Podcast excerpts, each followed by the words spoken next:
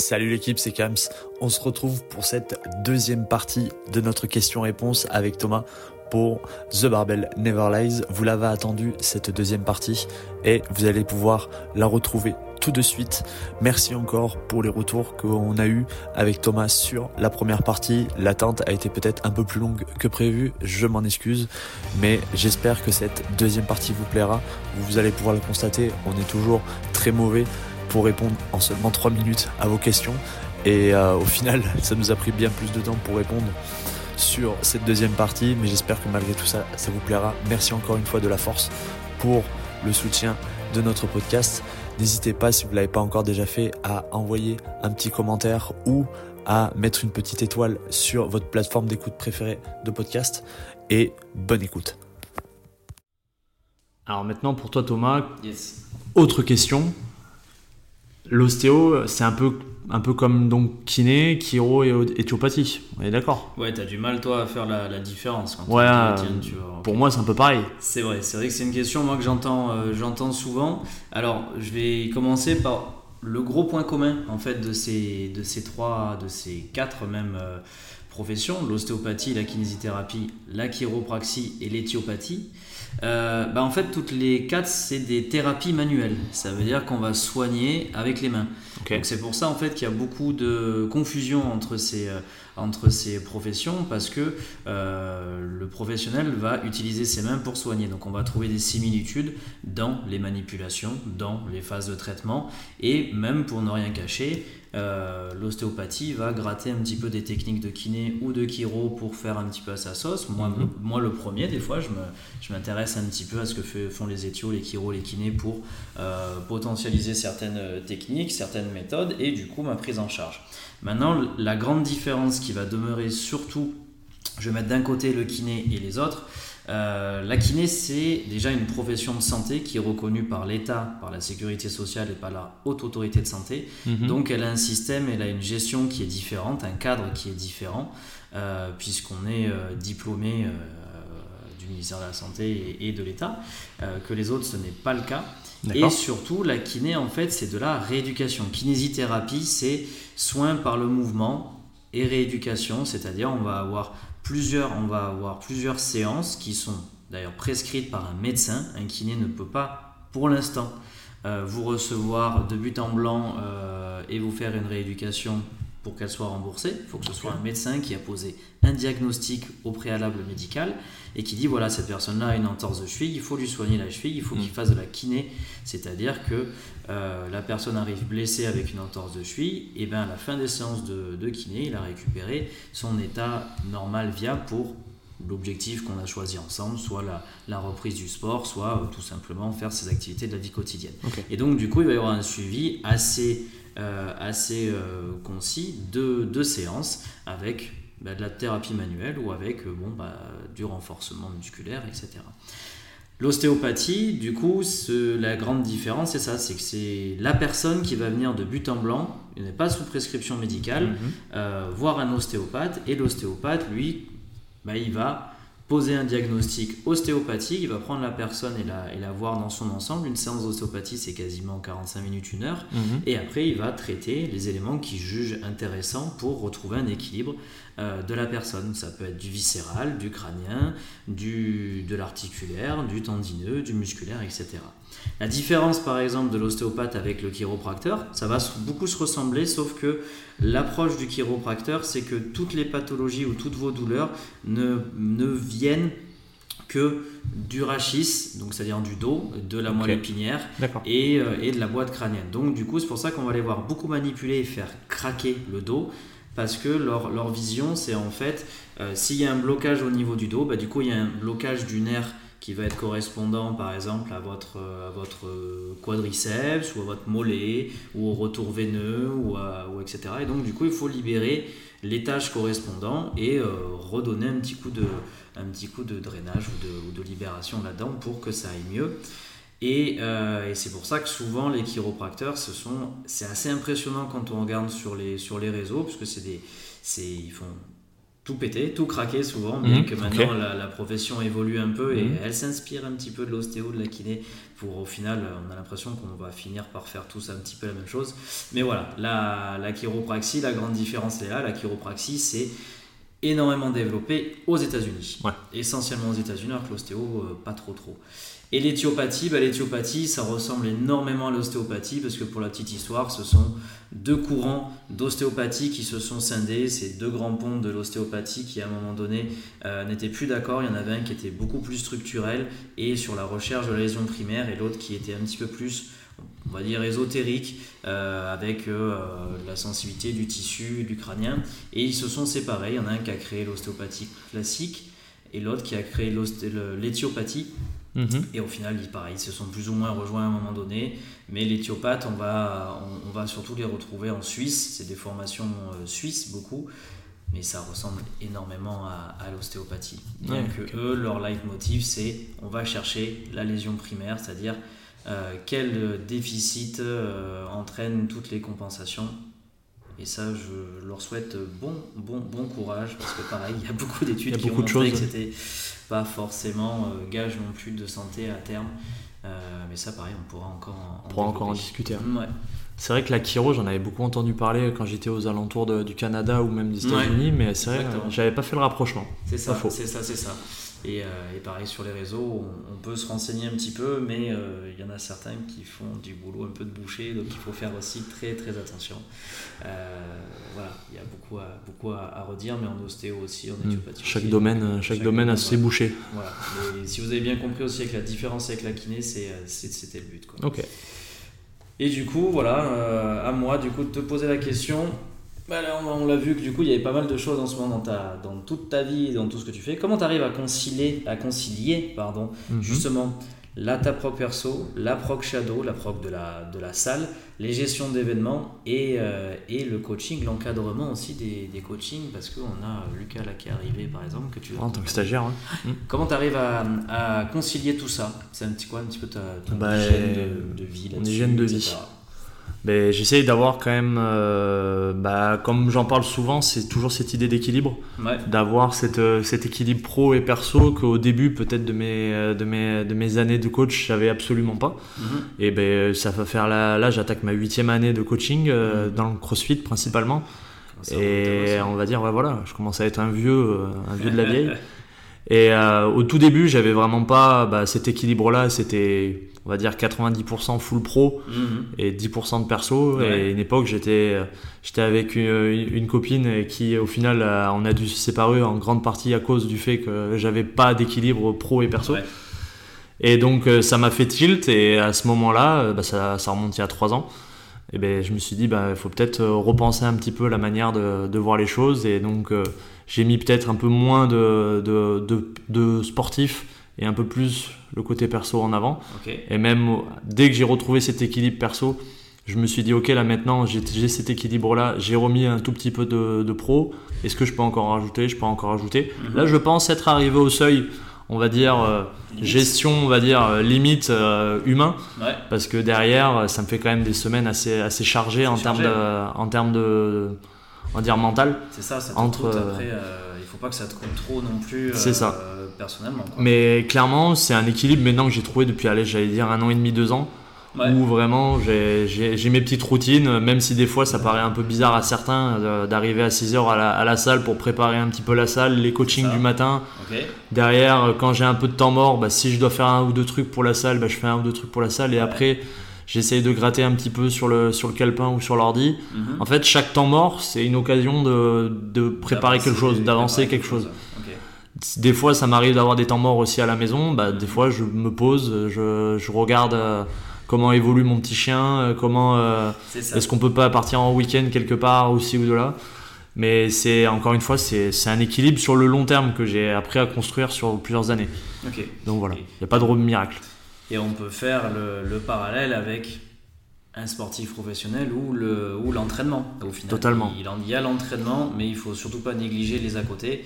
Euh, et, il y a un temps pour tout. Et euh, pour être en, bonne santé mentale et physique, c'est euh, complètement indispensable. Mais j'en ai pas parlé, mais oui, mais l'entraînement, au mes débuts dans, dans le coaching, j'avais quand même une grosse dose d'entraînement et tout, à raison de, je pense, je faisais pendant 2-3 ans deux sessions par jour, à 5 fois, à 5 fois par semaine. Mm-hmm. Donc il y avait quand même une bonne charge physique et mentale en plus à gérer. Là maintenant, si je fais déjà trois entraînements dans la semaine, bah, je suis très content de moi. Je suis très content de moi. Les entraînements, c'est du 1 heure ou une heure et demie en fonction de, mon envie. Bah, des fois, c'est même juste bah, une demi-heure sur le vélo ou euh, je viens, je viens dans mon petit, dans mon petit home gym et je, viens soulever deux trois haltères et je suis content. Euh, et voilà, c'est moi, c'est maintenant, c'est ce qui, c'est ce qui me plaît, c'est ce qui me convient et j'ai moins envie d'évoluer sur le côté sportif, mhm. mais beaucoup plus envie d'évoluer dans le côté pro, dans le côté accompagnement, développement bah, de l'équipe euh, euh, qu'on a à Rive Droite et qu'on a à Blagnac et potentiellement ailleurs. Donc voilà, c'est un, un choix personnel et ça me convient bien. C'est cool. Voilà. C'est cool. Et pareil, je refais un énorme parallèle aussi avec le, départ du sport sur l'autre question, euh, se faire du sport au départ, etc. Mhm. C'est important, c'est en fait de programmer, entre guillemets, et en fait de se poser, de se dire, bon, ok, j'ai ça, ça, ça euh, à faire ou que j'ai envie de faire, bah, comment je vais, euh, je vais l'aborder et quel temps je vais réserver à, à différentes choses. Et en fait, on se rend compte que la programmation, ça crée le succès dès le départ. Totalement. Mais la programmation, un petit peu de tout dans la vie. Mmh, complètement. Euh, ah, oui. C'est de la gestion euh, sur, le, sur le jour même, mais vraiment, là, il y a un temps pour tout. En fait. C'est ça. Et puis soi-même aussi. C'est ça. aussi à, à soi-même, à s'écouter et à se connaître aussi. On est bien d'accord. Yes. Euh, autre question pour toi. Ouais. Est-ce qu'il faut euh, faire du sport? Est Non, est-ce qu'il ne faut pas faire pardon, de sport pendant plusieurs jours après une séance d'ostéopathie? C'est ça. Il y a beaucoup de, beaucoup de petites fausses croyances aussi qui ont été, euh, qui ont été diffusées. Ça, ça en fait partie. souvent, des gens me disent alors, bon, après la séance d'ostéo, quand est-ce que je peux me, reprendre le sport? Parce que j'ai entendu dire qu'il faut 3-4 jours, voire une semaine. Euh, je ne sais pas d'où sort cette, euh, cette fausse croyance. Moi-même, pour l'avoir entendu dans mes études d'ostéo par des profs et par des gens qui me disaient ça, ah oui, il faut attendre 2-3 jours, le temps que le corps se rééquilibre, etc., avant de refaire du sport, etc. Mais en fait, on a oublié ce dont pourquoi on est fait à la base. On est fait pour bouger, on est fait pour pratiquer, on est fait pour se mouvoir dans un environnement. Mhm. Et le but de l'ostéopathie, c'est de redonner un équilibre au corps. Mais si on donne un équilibre au corps ou si on soigne la personne pour qu'elle reste cloîtrée chez elle devant Netflix dans un canapé, on va à l'encontre de certains problèmes. Et, euh, en fait, moi j'ai l'habitude de dire aux athlètes qui viennent et aux personnes en temps normal, hein, même des personnes âgées ou, euh, peu importe, euh, une fois que la séance d'ostéopathie est passée, on refait les tests pour montrer à la personne effectivement qu'il y a eu des gains euh, articulaires, euh, musculaires, etc. Donc après, moi je leur dis, bah, le but c'est que vous en serviez et que vous réappreniez à votre corps, que vous redonniez cette information à votre corps, que ça rebouge, que vous pouvez bouger sans douleur et que vous pouvez bouger sereinement. Mhm. Donc on peut reprendre de la pratique sportive, on peut refaire du vélo, de la marche, etc. Le seul petit bémol que je mets, ou la seule petite euh, barrière que je mets, c'est je leur dis, voilà, pendant 2-3 jours, comme il y a des réactions neurovégétatives et nerveuses qui risquent de un petit peu potentiellement euh, vous fatiguer, eh ben, vous prenez pas de risques exacerbés, vous faites ce que vous avez l'habitude de faire. Mm. Par exemple, chez les traïstes ou chez les, les, euh, les, euh, les triathlètes de haut niveau que j'avais suivis, je leur disais voilà, faites vos entraînements habituels, ne courez pas ou ne nagez pas une distance que vous n'avez pas l'habitude de, courir, de, de, faire pendant 2-3 jours, mais par contre, refaites votre sport et reprenez votre entraînement. Mm. Pour ici au CrossFit ou les haltérophiles ou ceux que j'ai suivis aussi en force athlétique, je leur disais reprenez à 70-80% de votre RM. N'allez pas chercher plus. Si sur un WOD, c'est un WOD avec une charge RX très costaud, bah vous mettez peut-être sur uniquement ce WOD en, charge inter. Mais par contre, bougez. Par contre, bougez, bougez et donnez justement à votre corps ce, stimulus, que en fait ça bouge et ça va mieux. Et surtout, n'arrêtez pas de faire du sport. Euh, c'est vraiment euh, euh, à l'opposé du, bien-être. Et ça, pour l'avoir testé et expérimenté, en plus de ça, les personnes ont moins besoin de séances d'ostéopathie s'ils arrivent à reprendre plus vite. Plus rapidement. parce que, ce, pareil aussi, cet adage de Ah bah revenez dans deux semaines pour vérifier si tout va bien. en ostéo, ça n'a pas lieu d'être. une fois qu'on a fait une séance d'ostéo, après, c'est la personne qui reprend contrôle de son corps. Et à, ce moment-là, elle échange avec l'ostéopathe pour dire bah, il manque peut-être ça, ça, ça. Mais trois quarts du temps, tout va bien. Et dès qu'on a aussi le, le mental qui est prêt pour reprendre le sport et parce qu'on s'est fait bien accompagner, c'est top. Bon, nickel. Voilà ce que je peux dire là-dessus. Euh, bon, par contre, c'est pas très intéressant pour moi financièrement parce que du coup, les gens reviennent moins. C'est sûr, c'est sûr. Mais bon, au contraire, ils parlent en bien de toi et potentiellement, voilà. C'était pour la petite, on a trouvé la pour solution. la petite vanne, mais je préfère, je préfère vraiment ça, quoi. On est bon. Voilà, mais justement, sur ce côté financier, euh, je te relance, je te lance un petit peu là-dessus aussi, parce qu'on entend beaucoup aussi que le, le, CrossFit est un sport de riches. Les abonnements coûtent euh, très cher. Et c'est l'un des, des, premiers motifs de personnes qui disent bah non, moi je vais à la salle pour ne pas citer certains, certaines salles, euh, parce que c'est beaucoup moins cher. Qu'est-ce que toi tu, en, tu, en, tu pourrais nous en dire et en penser là-dessus? Alors comparé à des salles de sport qui proposent uniquement l'accès à des machines, qui proposent à des espaces où ils ont euh, bah, des vidéos d'entraînement et autres, mhm. c'est sûr que oui, une salle de CrossFit c'est beaucoup plus cher, ça on est d'accord. Si on compare à d'autres salles par contre qui proposent un encadrement avec 60 personnes dans une salle et, une et un coach qui est quand je dis coach, j'allais plus dire animateur, euh, animateur de séance sur une estrade. Voilà. Encore une fois, c'est ça. On là, on vous renvoie au, podcast précédent avec Vincent. Encore une fois, le, coaching, ça a un prix. Le mhm. coaching, ça a un prix et malheureusement en France, j'ai l'impression qu'on a du mal des fois à s'en rendre compte. Mhm. Mais le coaching, le suivi a un prix, l'accompagnement a un prix. Et ce qu'on vous propose au CrossFit, c'est pas forcément l'accès à une salle ou euh, l'accès à du matériel, mm. mais c'est l'accès à un coaching et à un suivi quasi quotidien. Ça. Si votre salle est ouverte 7 jours sur 7, bah, théoriquement, vous avez potentiellement un coaching, un suivi quotidien avec vraiment la, votre coach qui vous connaît au fur et à mesure que vous allez venir, même si vous êtes au début complètement débutant, vous êtes vraiment dans situation de handicap ou autre, c'est la personne qui va être en face de vous est formée pour euh, proposer une adaptation à, votre pathologie ou à votre peut-être manque d'expérience dans tel ou tel mouvement pour vous amener pour vous amener à X temps à atteindre cet objectif-là. Donc, de sécurité. Voilà, exactement. C'est le prix en fait de, des salles de CrossFit et uniquement, et moi je pense que c'est vraiment ça, uniquement en fait en fonction du, coaching que vous avez, euh, que vous avez dans cette salle. Si vous trouvez vraiment que là le coach est ultra performant et que vraiment vous voyez petit à petit votre évolution, vous verrez que le prix au final il est anecdotique, que vous arrivez dans la salle. Mais par contre, si vous voyez qu'au final vous payez des 100 et des 1000 et qu'au final vous n'avez même pas un suivi, là par contre oui, ça peut poser problème. Mais clairement, là, toutes les personnes qui n'ont jamais venu, ne sont jamais venues faire une séance de CrossFit, je pense qu'ils peuvent se remettre en question à la fin d'une ou deux séances après avoir eu un, on va dire un, échange, un minimum humain avec vraiment un coach et pas une personne qui doit gérer 60 personnes et une musique en même temps pour suivre ses mouvements. C'est ça, et puis en même temps, on peut, on peut référer les gens à l'épisode 3 avec, avec, Vincent, justement sur aussi toute cette mentalité, toute cette communauté mhm. euh, que l'on intègre, et, euh, et, en fait, on est un peu tenu par la main, et en même temps, on c'est à la fois euh, collectif et personnel, c'est à la fois euh, euh, voilà, c'est un encadrement bienveillant et ben, pour la santé de la personne hein, et l'évolution positive, c'est sûr.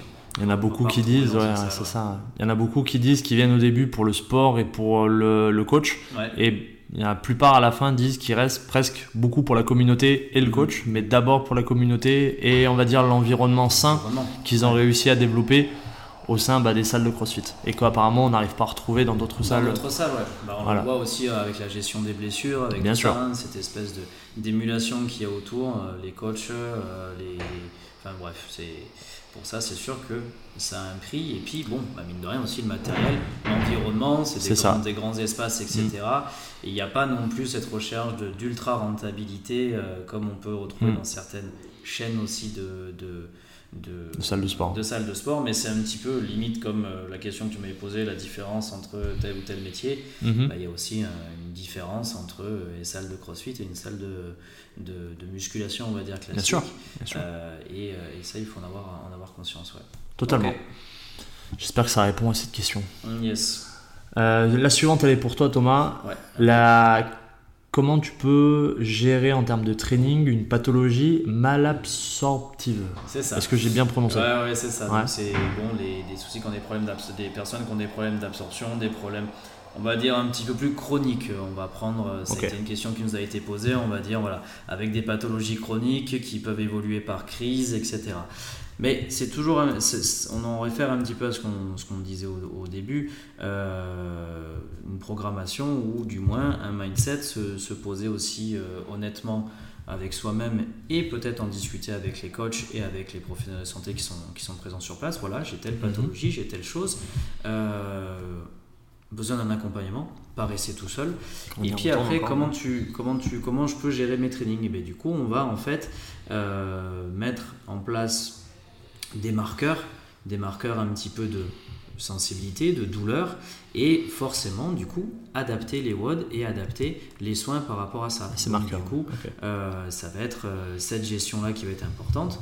Quand on est douloureuse, quand on, a, quand, quand on est douloureux ou douloureuse, quand on a mal, quand on n'est pas en forme, etc., bah forcément, on va pas aller euh, taper un, un RPE à 10 sur 10 ou une intensité ultra, ultra importante. Par contre, on peut aller, un petit peu comme quand on gère une blessure, hein, on peut aller faire un WOD où on a un objectif plus de se dire bah tiens je vais travailler plus la technique, je vais peut-être adapter tel mouvement pour que ce soit un petit peu plus confortable pour moi et qu'en même temps ça pourra agir peut-être sur mon côté viscéral, sur tout ça. Et puis surtout, on gère les trainings pour que ça nous fasse du bien aussi mentalement et, euh, et partager avec la communauté un bon moment. Quoi. Et puis dès qu'on a certaines douleurs ou certaines questions, soit on pose la question au coach, soit on, on vient voir le professionnel de santé ou, euh, ou quelqu'un qui peut, qui, peut être, euh, qui peut vous répondre aussi favorablement là-dessus. Quoi. Bon, bah, top. Toujours essayer d'aller chercher vraiment le- la bonne sensation, on va dire, corporelle avant d'aller chercher la haute intensité. Il n'y a pas de restriction. Il n'y Ouais. a pas de restriction à part. ouais, et puis c'est toujours important aussi de, de renseigner le coach et, et les gens, euh, alors peut-être pas forcément tous les gens autour, hein, mais sur euh, la pathologie qu'on Mm. a Ouais. et, euh, et justement pour pouvoir faire attention à certaines, à certaines choses. Quoi. Ok.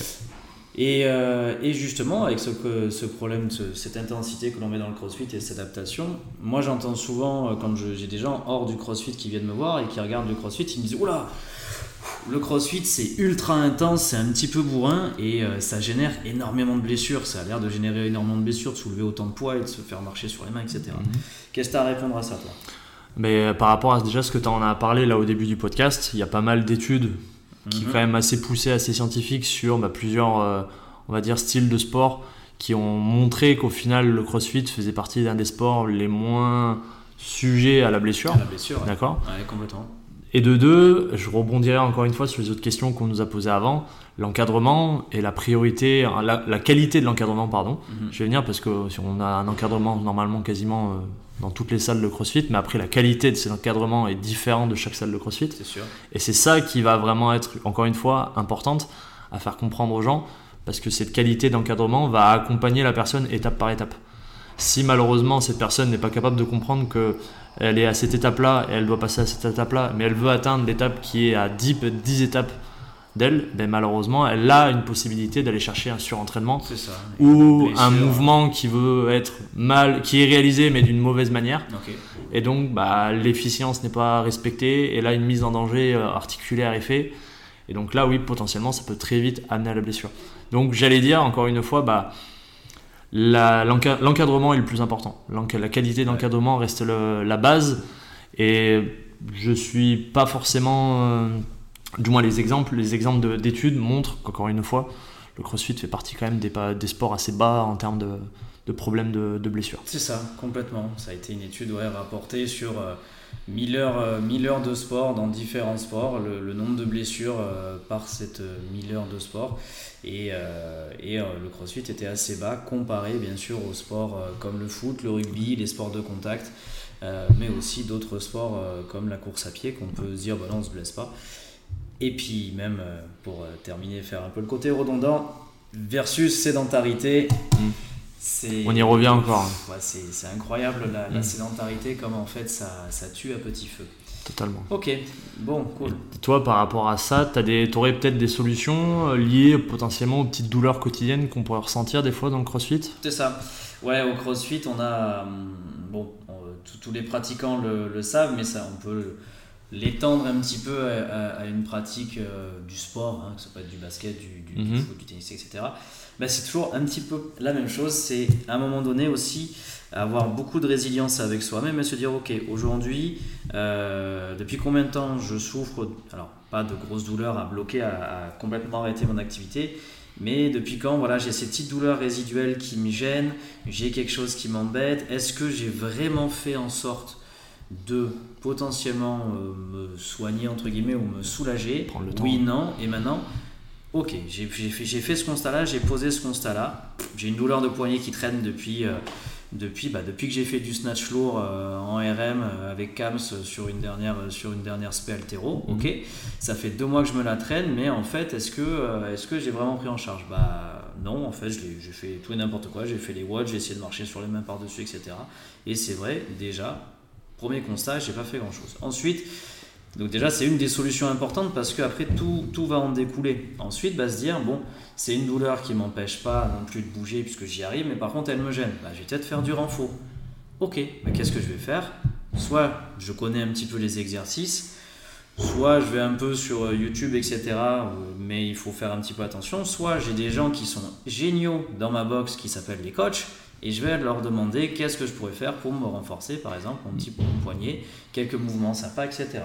Si ça, ça suffit pas ou si c'est impossible, bah, du coup, on va demander soit un kiné, soit un ostéo, soit euh, bah, du coup les petits tips que je vais vous donner, euh, deux trois petits massages, peut-être une crème euh, type baume Saint-Bernard, type euh, voilà une une crème chauffante quand c'est des douleurs un petit peu résiduelles musculaires. Quand ça va être des douleurs un petit peu irradiantes, type inflammatoire, on va préférer des crèmes un petit peu plus avec l'effet froid, huile essentielle de, de Golteri, arnica, ce genre de choses là, vraiment pour soulager. Mais attention, ça ne va pas soigner, ça va juste soulager, vous permettre de faire un petit peu mieux votre voix. Mais trois quarts des douleurs, même j'allais dire 90%, ça passe d'une petite décompensation musculaire ou quoi, ou quoi que ce soit. Et à ce moment-là, il faut faire un petit renforcement, un petit réajustage, peut-être technique aussi. Pas hésiter d'aller solliciter le coach. Regarde, j'ai mal au poignet et en plus quand je snatch, est-ce que ma technique elle est bonne? Oui, elle est bonne, elle est parfaite. Ah non, bah non, tu casses le poignet quand tu fais ça ou as un tirage photo. Ok, donc voilà. Ça, c'est des solutions euh, de pratique. Et puis, si jamais ça ne passe pas, ça dure trop et qu'on a mis en place euh, malgré tout, certaines, on a essayé de mettre en place certaines solutions. Bah là, consulter un professionnel de santé, mm. ça, ça s'avère indispensable, ou un ostéopathe. Voilà. Toujours chercher à s'entourer, quoi, si jamais il y a le moindre pépin. Voilà. Du coup, après, bah, du coup, à toi, euh, ça voilà, le, le, crossfit, ça c'est une question qui a été posée aussi. Le crossfit, c'est pas forcément destiné aux, aux, débutants, aux personnes en situation de handicap ou euh, en situation difficile, dépression ou ou euh, enfin voilà quoi, hein, des gens en fait qu'on n'aurait pas forcément l'habitude euh, de retrouver en, salle dans l'imaginaire collectif. Hmm. Euh, en fait, le CrossFit a beaucoup, du moins dans ses débuts, dans ses débuts, on a eu une mauvaise, on va dire, publicité de par en fait les, les réseaux sociaux, avec bah, les, les, championnats du monde de CrossFit, donc les CrossFit Games ou autres. Beaucoup de monde tapait CrossFit. Le premier truc qui tombait, c'était souvent bah, les photos de Rich Froning, c'était Jason Calipa euh, à l'époque, euh, Julie Fouché. Les euh, grosses machines. Voilà, les grosses machines des années 2013 à 2015-16. Vraiment, où là, le crossfit en France a vraiment explosé. Donc ça n'a pas amené une bonne publicité justement à, au fait que, bah, au fait, au final, c'était un penchant du CrossFit. Et on, en, on, en, discutera un peu après, là, de toute façon, sur le, cette idée-là. Mais encore une fois, c'est le CrossFit, de part en fait l'accompagnement que vous retrouvez dans chaque salle de CrossFit est vraiment accessible à tous. Que vous soyez débutant, que vous soyez une personne à, situation de handicap ou en difficulté quelconque, vous avez votre place dans une salle de CrossFit parce que vous avez en face de vous quelqu'un qui est formé, qui est apte à vous proposer une solution à la séance du jour. Que vous ayez justement vraiment n'importe quelle pathologie vous avez la possibilité, même une blessure qui vous empêche peut-être de bouger sur le haut du corps, bah, vous pourrez quand même toujours utiliser bah, mhm. potentiellement le bas du corps ou même aussi votre, euh, toutes les autres parties de votre corps possibles et inimaginables pour pouvoir en fait créer du mouvement. Amener le mouvement, comme l'a dit Thomas là, sur les questions précédentes, c'est vraiment bah, la base de tout. Si malheureusement on commence à perdre ce mouvement, bah, là on tend vers beaucoup plus de pathologies beaucoup plus graves potentiellement.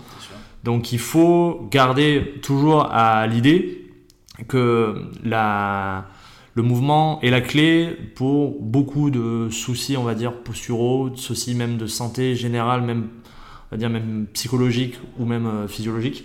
Donc cherchez vraiment le plus possible à vous entourer de personnes qui, on va dire, vous avez, on va dire, une sensation un petit peu de humaine. Mhm.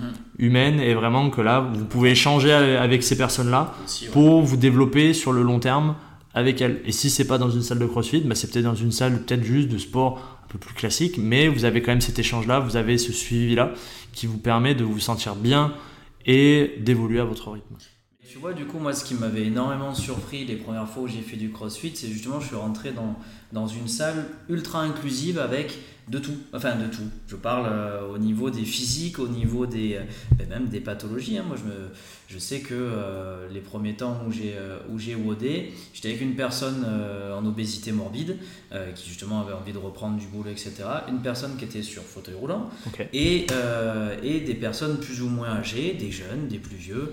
Moi aussi, maintenant, je fais partie des vieux et des masters, ça, Mais, euh, et du coup, une adaptation et surtout, cette espèce d'émulation, en fait, on, on, se bat pas pour être le premier, mais on se bat, on, se bat, ou du moins, on fait le travail pour nous-mêmes.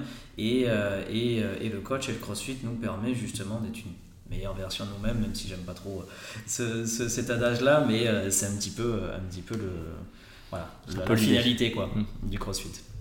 Parfait. Euh, moi, je vais, je, vais, je vais, te poser la question, mais je pense qu'on peut y répondre tous les deux. Yes. Ça rejoint un petit peu ce qu'on disait là sur le côté, bah, on va dire, euh, plusieurs facettes un peu du CrossFit. Ouais. Qu'est-ce que, quelles sont pour vous en fait les distinctions entre le sport plaisir et le sport performance? Tu veux que je réponde en, Vas-y, commence et après je vais voir si je peux rajouter des trucs. rajouter et jumper dessus, ouais.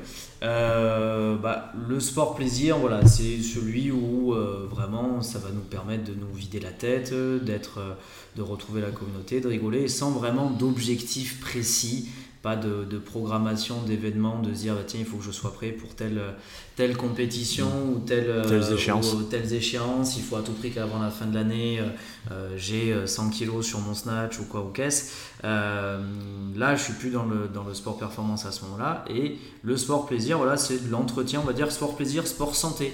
Euh, se faire plaisir, rejoindre la communauté, savoir que on a des coachs qui vont nous faire bouger du coup pour notre, pour notre santé et surtout l'autre, l'autre chose aussi euh, plaisir c'est bah, quand vous rentrez dans la salle vous avez envie d'aller vous entraîner, vous avez envie d'aller bouger et pas ça me coûte, ça me coûte physiquement, ça me coûte mentalement, euh, en fait j'ai pas envie d'être là, j'ai envie d'être ailleurs.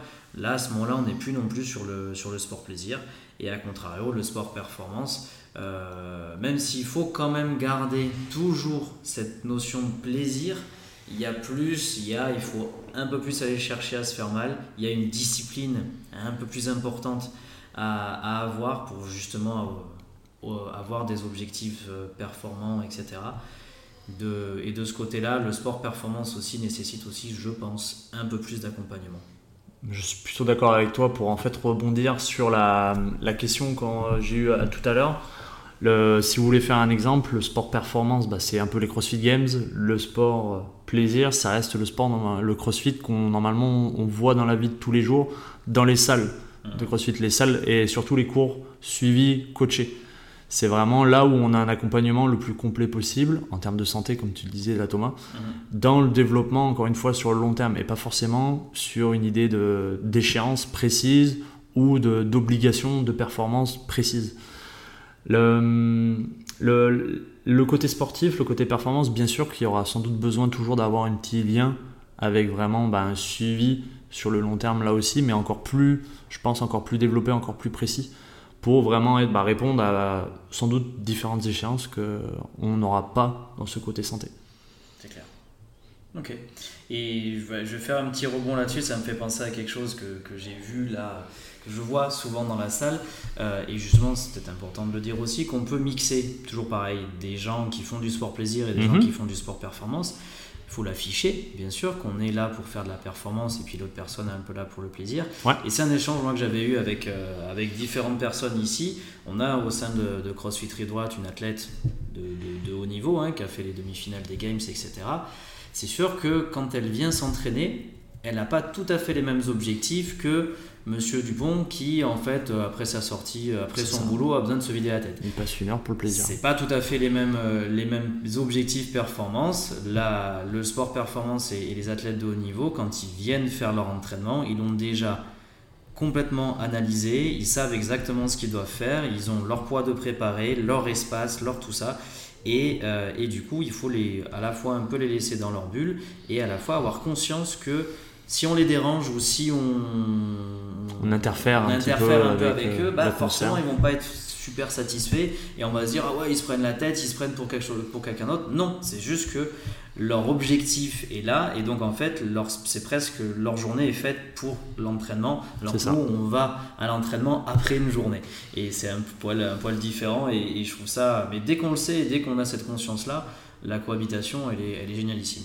Totalement. C'est encore une fois, pour rebondir une fois de plus, c'est que la performance, on peut la retrouver de manière sinon un peu périodique. Là, de plus en plus, de, par exemple, d'adhérents de, de, Rive Droite mhm. se sont donnés comme challenge de participer au Toulouse Rodin. Eh Alors que de base, c'était des personnes qui venaient pour s'amuser avec les copains, de temps en temps quand même performer dans la séance du jour, mais sans pour autant se dire que j'aimerais voilà, le plus rapidement possible avec la meilleure manière possible tel mouvement ou telle charge sur mes barres.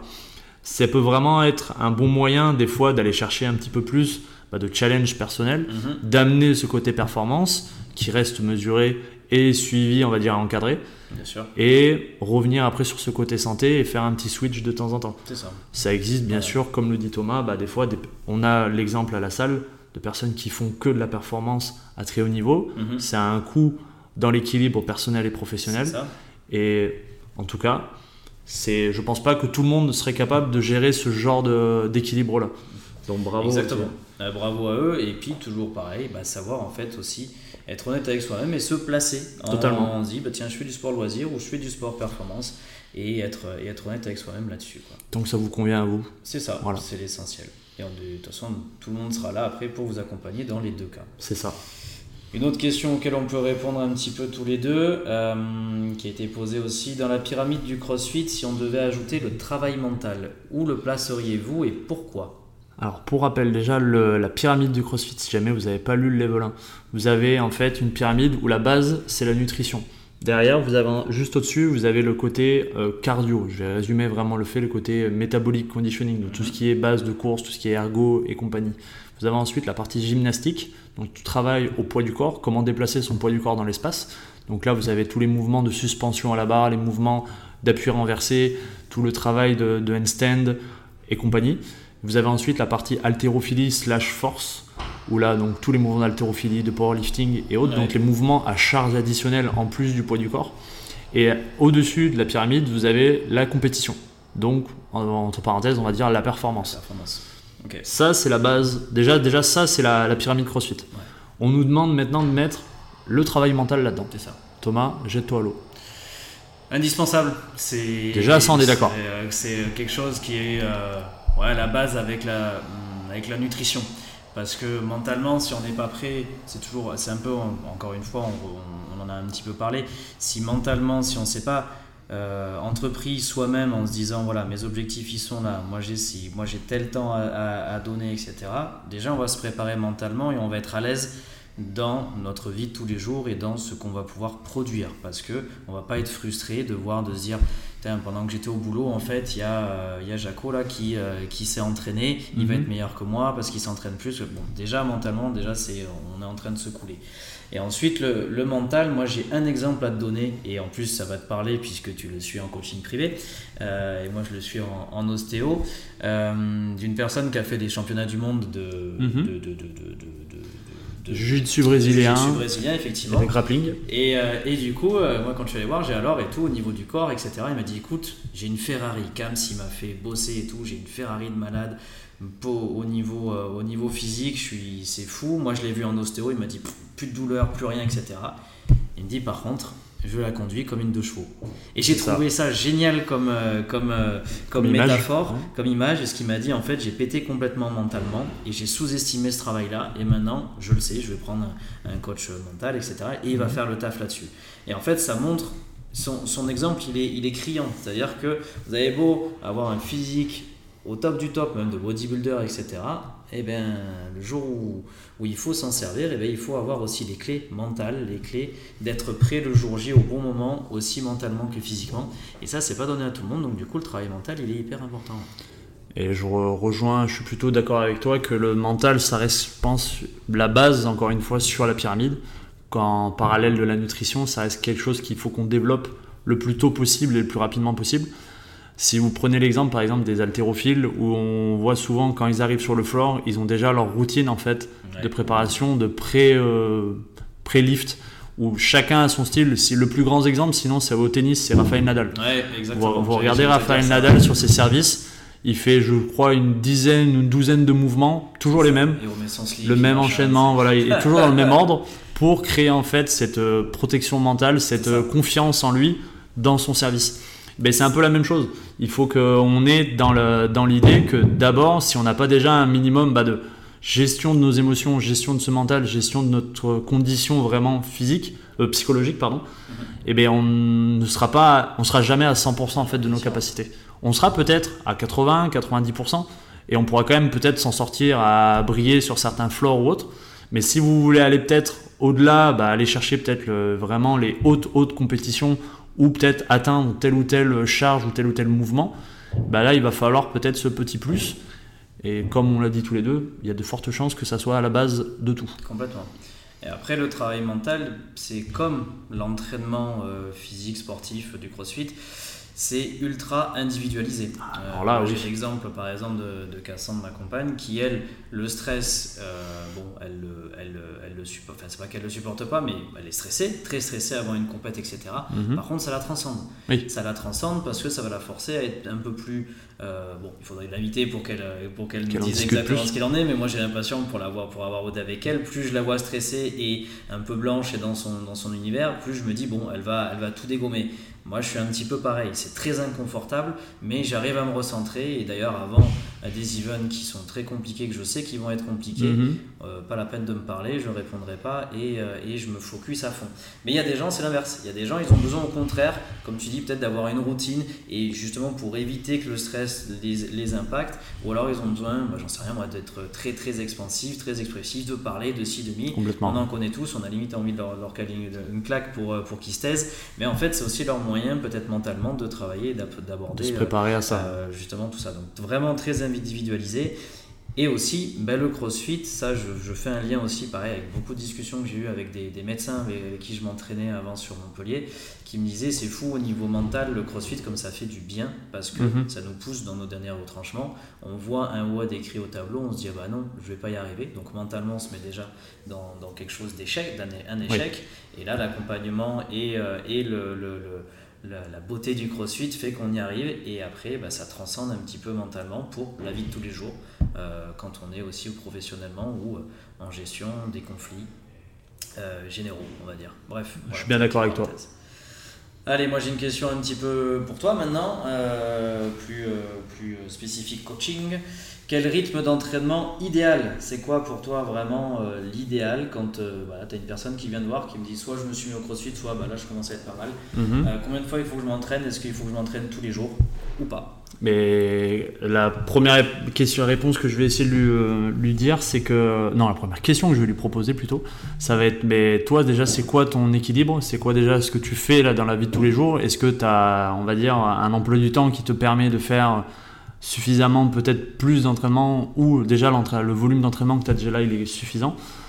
Derrière, c'est quels sont tes objectifs, quelles sont vraiment tes envies particulières, si c'est juste pour aller chercher peut-être une compétition ou si c'est pour développer sur 2, 3, 5, 6 mois, 1 an bah, un mouvement en particulier.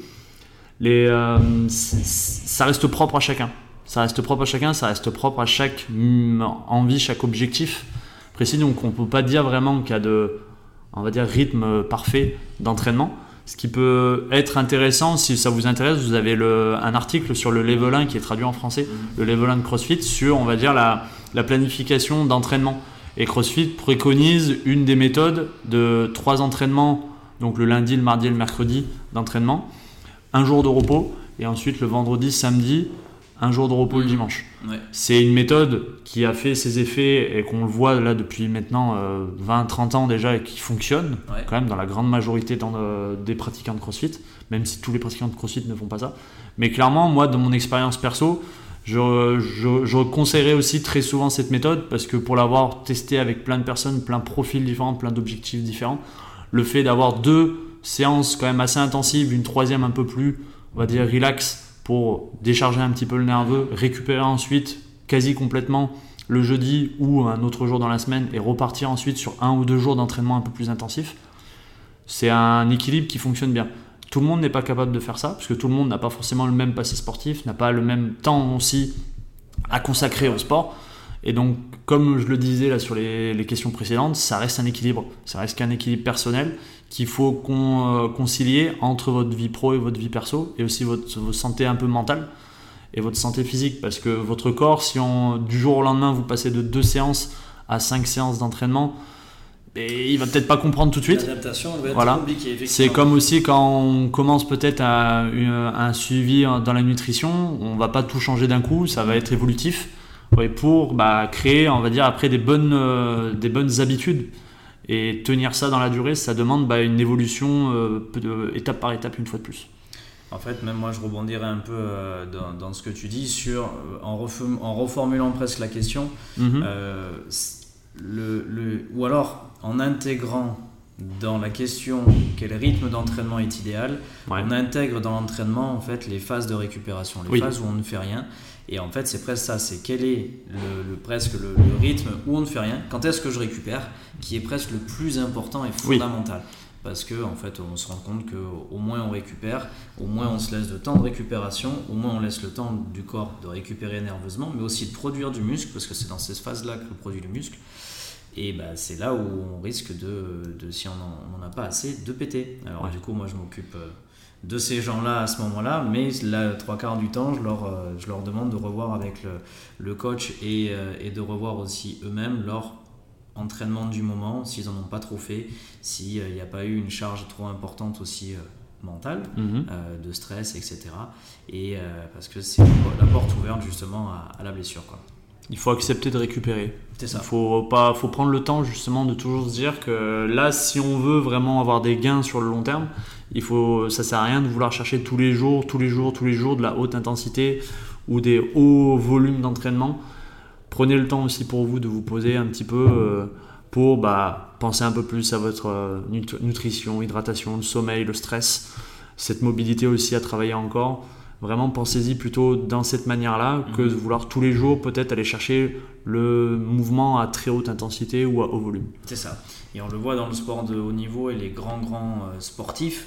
Euh, on va donner les exemples, par exemple, de Kobe Bryant, de, de LeBron James, Oui. ou etc. C'est des gens, enfin, surtout LeBron James, c'est quelqu'un qui a investi des sommes colossales Je crois que c'était un million, un deux million millions par ouais. an, exactement, ouais, voire 2 millions, euh, dans un, des techniques de récupération, des méthodes de récupération, avec Ouais. les questions hyperbares, etc., les, des cryos et tout ça, un, un cuisinier à, à domicile qui lui fait euh, tout Ouais. ce qu'il faut, etc. Enfin bref, c'est incroyable. santé, mais en fait, quand on regarde ses entraînements, eh ben, il gère surtout, et là où il y a le plus gros, le plus gros budget, c'est pas dans la- l'achat de poids ou dans l'achat de dernières chaussures Mm. ultra haute technologiques et tout, c'est plutôt dans la récupération et quand est-ce qu'il ne fait rien et que en fait son corps se recharge. Totalement. Voilà, si on peut terminer là-dessus, ouais, c'est pas mal.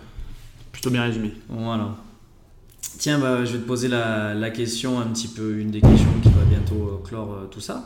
Euh, Qu'est-ce que toi tu attends pour y répondre tous les deux euh, Qu'est-ce que toi tu attends d'un coach ou de ton coaching sur une séance euh, au CrossFit? Voilà, on est là, on passe la casquette de- d'intervenant à coach directement. Moi, j'aime bien dire que euh, la personne, généralement, bah déjà de base, généralement, elle vient souvent pour le plaisir. Elle vient souvent pour essayer d'évacuer de sa journée. Ouais. Et mon objectif numéro un, ça reste quand même lui faire passer la meilleure heure possible de sa journée. Là, c'est la priorité. Pour, en tout cas, pour moi, selon moi. Derrière, sur le, le côté un peu plus technique, si je peux lui faire comprendre une partie d'un mouvement ou une, une meilleure, on va dire, euh, bah, compréhension encore une fois Mhm. du mouvement d'une manière qu'elle n'a pas encore vue, c'est aussi gagné pour moi. Le côté humain, la gestion justement des émotions, la gestion justement bah, du stress général autour d'elle dans la séance aussi est importante. Donc il y a encore une fois toute cette gestion-là à avoir. Pour moi. Ok. Moi, tu vois, d'un d'un côté plus pratiquant, je vais dire, et puis un petit peu ma casquette aussi de, de, de- d'ostéo kiné un peu santé. Qu'est-ce que j'attends d'un coach? Moi, je dirais déjà de la sécurité, Mhm. euh, mise en place de sécurité, de ne pas nous faire faire n'importe quoi. Bien sûr. Et euh, d'un coach, et c'est aussi pour ça qu'on paye une salle de CrossFit, tu l'as dit, pour le coaching, bah, c'est de se dire, tiens, on arrive devant le tableau, pouf, on voit que le WOD c'est une horreur, ou c'est des mouvements que j'aime pas, etc. Bah, Qu'est-ce que j'attends d'un coach? Ça rejoint ce que tu as dit, c'est qu'il me fasse passer, malgré le fait que je sais que les mouvements sont affreux, un bon moment, parce qu'il va me trouver l'adaptation, il va, ou il va me donner le petit tips, le petit machin, le petit stimuli, me dire, voilà Thomas, bah, aujourd'hui on sait que ça, tu as du mal, tu galères avec les overheads, bah écoute, mets-toi mets-toi cet objectif-là, essaie de travailler ici, essaie de travailler ça, et, euh, et après on va, on va pouvoir poser les résultats et en fait passer un bon moment quoi derrière. Totalement. Voilà, À chercher à personnaliser au maximum bah, la, la séance. la séance à chacun. quoi. Ok, cool, cool, cool, cool. Euh, une autre question pour essayer de se rapprocher un petit peu de la fin, on va avoir euh, qu'est-ce qu'on pourrait conseiller comme lecture, ou peut-être pas forcément comme lecture, Mhm. mais peut-être comme documentaire, série, Ouais. film, pour bah, le développement euh, de, en- qui peut nous servir en fait un peu dans notre développement? Dès à présent, ouais. Ouais, dès à présent. Tu veux que euh, ouais, je réponde en premier Alors, Ouais, je sais moi, pas si suis- des, euh, je, je suis pas un fin gourmet de lecture. Ok, Euh, c'est quelque chose que j'ai du mal parce que je m'endors tout le temps quand je lis des livres. au moins Donc, c'est à clair. part des livres, à part des livres d'ostéopathie un peu techniques, mais qui qui sont pas forcément pour le plus grand monde, euh, pour le plus grand nombre, voilà.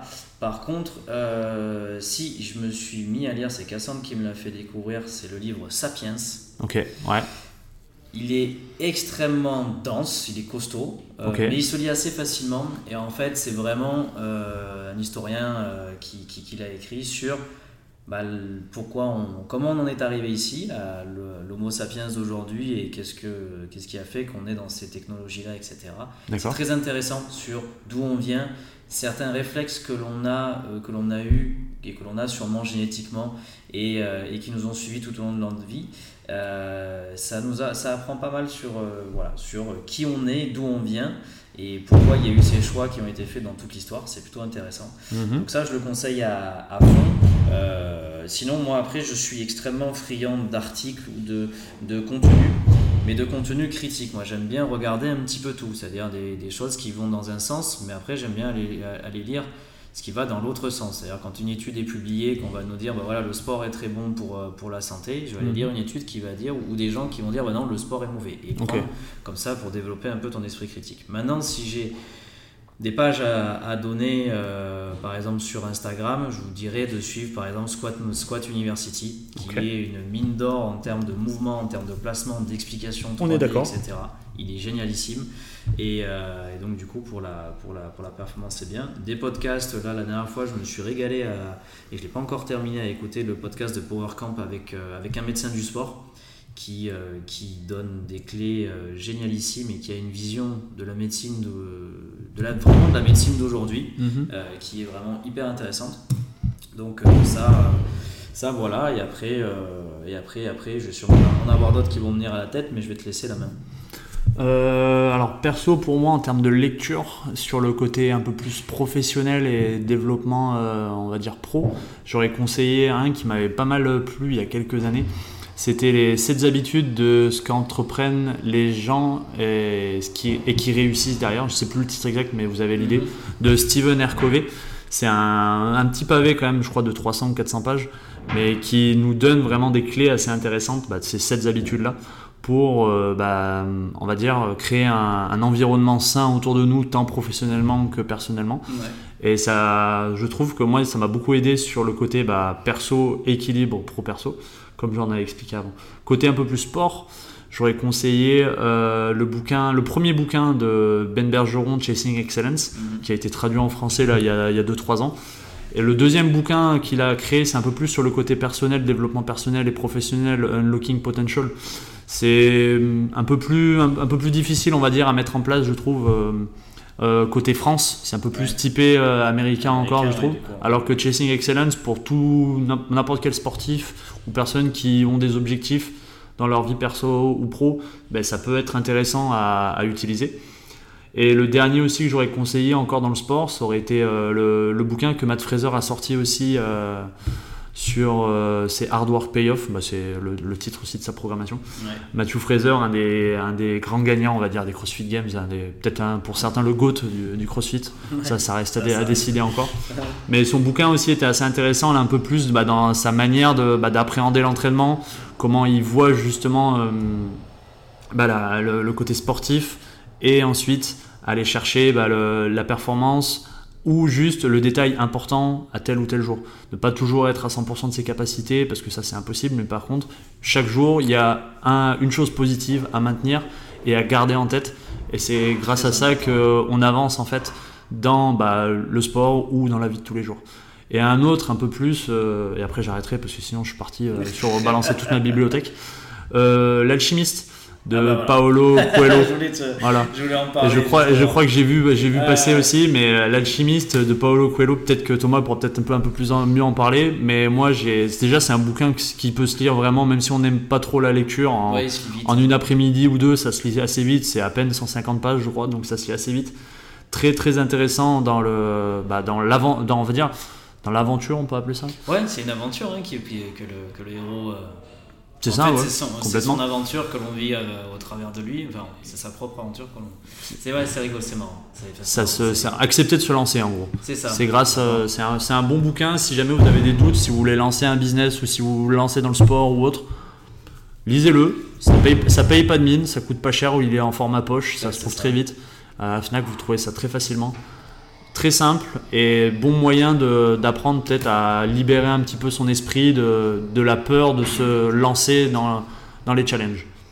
C'est ça, et les lectures comme ça, un petit peu, moi j'en ai eu pas mal, et là j'ai malheureusement plus trop, les, plus trop les noms en tête, mais des lectures un peu plus perso, de mindset, de, de aussi qui nous poussent à, à, pas forcément nous orienter vers quelque chose, mais qui nous poussent à nous connaître, euh, ou justement des lectures qui nous, qui nous présentent plusieurs formes de, de, personnes ou, euh, ou, une histoire un peu globale. Et puis après chacun s'en retirer euh, son, euh, par rapport à l'expérience qu'on a eue etc et eh bien qu'est-ce qu'on peut ouais, qu'est-ce qu'on peut apprendre de nous en lisant ce genre de, de livre et ça c'est hyper c'est ça. ouais. peut-être qu'on en reparlera sur d'autres d'autres podcasts peut-être des livres qui nous ont marqué marqué ouais. Que là on est pris un peut-être peu vrai que, totalement. là-dessus. Un peu dans le dur. Ouais, ouais, j'ai du mal à, avoir la réponse de suite là. Ah, ça viendra. Dernière question, et après je pense qu'on conclura euh, ce podcast. c'est pas mal. Ça sera déjà pas mal, il y a des chances. Euh, qu'est-ce qu'on pourrait donner comme tips pour la reprise du sport? Que ce soit euh, pendant la rentrée de septembre ou pendant d'autres rentrées ou autres, que votre reprise à vous? Ouais, en janvier, etc. Qu'est-ce qu'on peut faire? d'un et tout bah ça, au final, on va faire un maxi résumé de tout ce qu'on a dit quasiment dès le début. Hein, c'est un peu ça. Hein. Les tips pour la reprise du sport, c'est déjà se poser avec soi-même et réfléchir un petit peu à autant qu'on peut y accorder et quels sont nos objectifs? C'est ça. Être, euh, et être aussi très honnête avec soi-même euh, par rapport à tout ça. Et se dire est-ce que j'ai suffisamment de temps? Est-ce que j'ai suffisamment l'énergie, la motivation?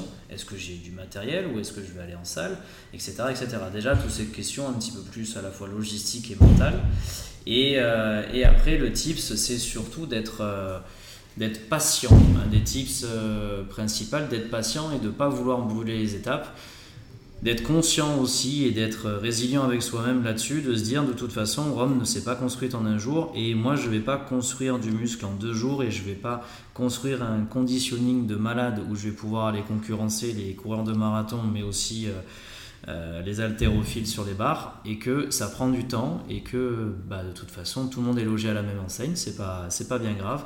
Et en fait, le plus important, c'est pas l'arrivée, c'est pas l'objectif, bien que c'est quand même important, mais c'est surtout le, le chemin, comment on y arrive. Ça reste le voyage, encore une fois. Exactement.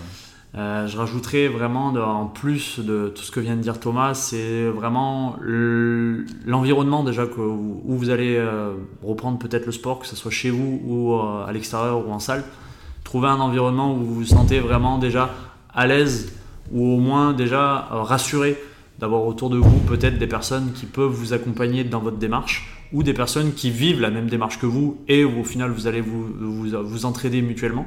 Et ça, ça peut être un bon moyen justement de garder la motivation sur le long terme. La patience, comme l'a dit Thomas, alors là, ça reste le B à bas. Et je rajouterai le limiter au maximum, bah, le, on va dire, on a souvent tendance à avoir trop le regard par rapport aux autres, ou dire, mhm. tiens, euh, là je me sens jugé, ou de ci ou de ça. Tout le monde a cette sensation-là, tout le monde a l'impression qu'on est moins bon que l'un, on est moins bon que l'autre. Faites-le d'abord pour vous, faites-le vraiment pour bah, votre bien-être personnel, votre évolution personnelle, et c'est comme ça que vous allez voir qu'au final, vous allez progresser à votre rythme, et au final, vous allez bah, vraiment avoir ce, côté bien-être qui va apparaître et sur le long terme, ça sera que bénéfique pour vous. Si vous commencez à vous comparer à telle ou telle personne ou, euh, ou sur les réseaux ou dans votre salle, il y a de très fortes chances que ça soit plus toxique qu'autre chose dans votre développement. Focalisez-vous encore une fois sur votre performance à vous à l'instant T, sur le jour même par rapport à, bah, à la fatigue générale de ce que vous avez vécu dans votre vie la quotidienne. Et vous avez toujours du positif à en ressortir. Donc focalisez-vous sur ce positif et une étape après l'autre. C'est clair. Et le dernier petit tips, parce que souvent ça peut être la reprise ou aussi reprise de blessure. Si.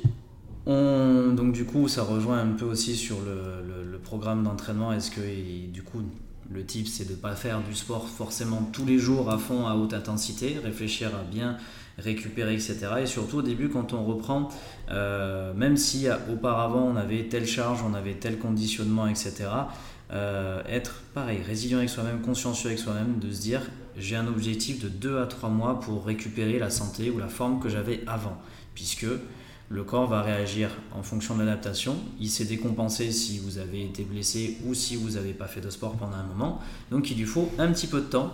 On va le retrouver, on va retrouver ce conditionnement, c'est pas rédhibitoire, mhm. euh, mais, euh, mais il faut un poil de temps et il faut se dire voilà, euh, je ne vais pas redémarrer play au, plancher, mais je vais redémarrer par des séances intelligentes. Et puis, je me donne des petits objectifs. Cette semaine, je vais faire, euh, voilà, si j'ai une barre à 100 kg que je sais que je peux soulever, que j'avais soulevé, bah, et que l'objectif dans deux mois, c'est de la ressoulever, bah, cette semaine, je vais travailler à 50, puis après, je vais travailler à 60. Et, puis, et à chaque fois, je me pose des petits marqueurs de bien-être, de me dire, voilà, cette semaine-là, je viens de la terminer sur ma reprise de sport, ça s'est bien passé, oui, en plus j'en ai encore un peu sous la pédale, bah très bien, je pense que je vais pouvoir passer le petit palier supplémentaire. Ou alors, non, c'était un petit peu dur, en plus j'ai été stressé, etc. C'est un peu dur à mettre en place. Ok, je reprends plus ou moins la même séance, ou alors je, je, varie deux trois, deux, trois petites choses. Et, euh, et du coup, euh, je reprends dans les meilleures conditions et en, et en santé optimale. Complètement. Voilà. On n'est pas trop mal là. Ben, je pense que oui. Hein. De fou. J'espère que ça vous aura intéressé. En tout cas, on a essayé de répondre à un, maximum de, questions. De questions un peu variées et, euh, euh, à chacun nos le plus complet possible. domaines de prédilection. C'est ça. Euh, je crois qu'on a complètement loupé l'objectif de faire 3 ou 4 minutes la question. C'est ça. À peu près. mais bon, on était lancé au début, on était sûr, et puis après. Bon. c'est la, la, passion, la, passion de partager. C'est ça, exactement. Mais en tout cas, merci encore d'être resté jusqu'au bout de ce podcast. Yes. Euh, n'hésitez pas à nous faire un maximum de retours sur les réseaux sociaux ou directement sur euh, Spotify ou Apple Podcast avec un maximum d'étoiles pour nous soutenir. Ça fait toujours plaisir. Et euh, un dernier petit mot, Thomas, ou pas? Bah non, rien de spécial. J'espère que ça a intéressé tout le monde. Et puis on va se retrouver en, pleine forme pour le prochain podcast ou les prochaines capsules. Parce qu'on a encore plein de choses à vous, à vous partager. Eh ben, merci Thomas encore. Et merci à vous l'équipe. À bientôt. Merci pour votre écoute et si vous êtes encore là après cette heure de podcast, merci du soutien. Ça nous fait chaud au cœur avec euh, Thomas et euh, encore une fois, si vous n'avez pas encore pris le temps de nous soutenir sur les différentes euh, applications, vous pouvez laisser un, une, deux, trois, quatre, cinq étoiles pour notre podcast. Ça nous fera chaud au cœur et ça nous donnera encore plus de force pour les prochains épisodes et cette fin d'année qui s'annonce encore riche en événements pour nous. Merci encore du soutien, merci de votre écoute et bonne journée à vous.